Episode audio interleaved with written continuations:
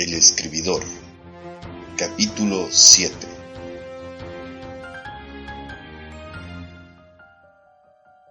De mis años asistiendo al catecismo recuerdo una frase de esas que terminan rebotando en tu mente por años sin razón aparente. ¿O qué hombre hay entre ustedes que si su hijo le pide pan, le dará una piedra? ¿O si le pide un pescado, le dará una serpiente? Pues si ustedes, siendo malos, saben dar buenas dádivas a sus hijos, ¿cuánto más su Padre que está en los cielos dará cosas buenas a los que le piden? La ficción es un crudo reflejo de la realidad aunque siempre existen ejemplos de la vida diaria que superan a cualquier pieza literaria. Para muestra, algunos titulares. Daily Mirror, 22 de octubre de 2016. Abuelo británico muere en el día y la hora exacta en que nació 103 años atrás. El Salvador Times, 16 de noviembre de 2016. Mujer mata a su hija y hiere a otros dos porque su esposo le quemó una imagen de San Simón. El tiempo, 23 de mayo de 2016. Muere mujer tras exorcismo en Sucre, Colombia. En todo caso, cuando pensemos en personajes para nuestros textos, nunca debemos olvidar que, a razón de dotarlos de cuerpo o materia que los haga creíbles, hay que tratarlos como en la vida diaria, como productos de sus bondades y de sus maldades. Tomemos el caso de Adolf Hitler, una de las mentes criminales que más vidas ha quitado en la historia de la humanidad.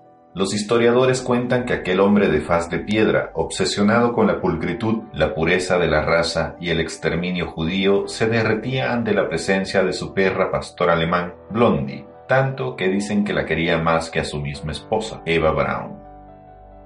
Ese contraste entre el hombre airoso, sepulcral, dios del Olimpo, descontrola al lector cuando se da cuenta que sabe sonreír, como el más inocente niño cuando abraza a su mascota tras meses de ausencia el uno de la otra. Y esa sonrisa, ese efecto, provoca que los vellos de quien presencia la escena se pongan como escarpias. ¿Cómo hacer tangible ese lado humano? Si ya escuchaste los podcasts pasados, recordarás los perfiles que creaste para armar tu texto aquellos incluidos en tu mapa mental. Su posición en la tabla te dirán si son héroes o villanos, en el sentido que Vladimir Prop nos enseñó con su morfología del cuento. En tal caso, hablamos de trabajar como opuestos, pero ello no significa que son contrarios por ser uno bueno y el otro malo. Las personas no son planas en la vida real, tal vez simples, pero no planas como opuestos que son sus motivaciones personales, es decir, aquellas razones que los hacen dejar su zona de confort, son las que definirán la manera en que se comportarán en tu historia. Para conseguir sus objetivos, este personaje deberá vencer sus miedos o adquirir nuevas habilidades. Es en ese camino cuando podés contar algo sobre él o sobre ella que le hace única como personaje.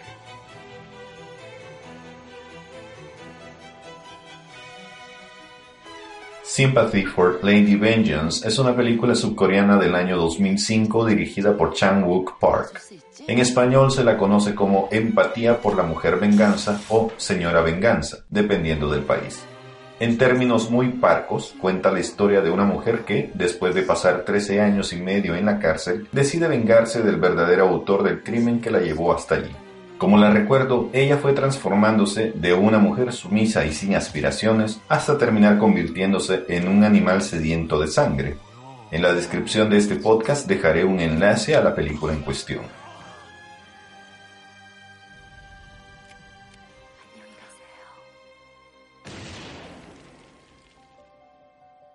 Si no tenés claro cuáles son los elementos buenos o malos que dan vida a tu personaje, pero ya tenés una idea de cómo lucen y has conseguido las fotos que podrían representarles, estudia sus imágenes, conversa con ellas. Con el tiempo te dirán cosas, como qué le gusta comer, qué páginas visita en la internet cuando nadie le ve, qué hace cuando pasa metido tantas horas en el baño. Te las dirá por cómo va vestido, por el tipo de lentes que usa, por el color de sus dientes, por su mirada, por cómo está comiendo o devorando su comida. Mi fórmula personal en la construcción de personajes es no dotarlos de más de tres características que los definan como gente de bien o de mal, una emoción que los distinga, como la obsesión del capitán Ahab en Moby Dick, la forma en cómo hablan, como Vito Corleone en El Padrino, y las acciones que realizan o dejan de realizar, como Spock en Star Trek. Pienso que al ser minimalistas podés tener el control sobre la narrativa que estás creando sin miedo a perder la conversación interna que llevas con tu texto. Cuando usas tres marcas podés concentrarte en construir su aura de misterio. Podés moldear tu propio sello para crear personajes memorables. Si te gustó el contenido de este podcast, difundí la palabra y compartilo. Además, te invito a que lo valores, le des algunas estrellas y dejes algún comentario para que llegue a más personas.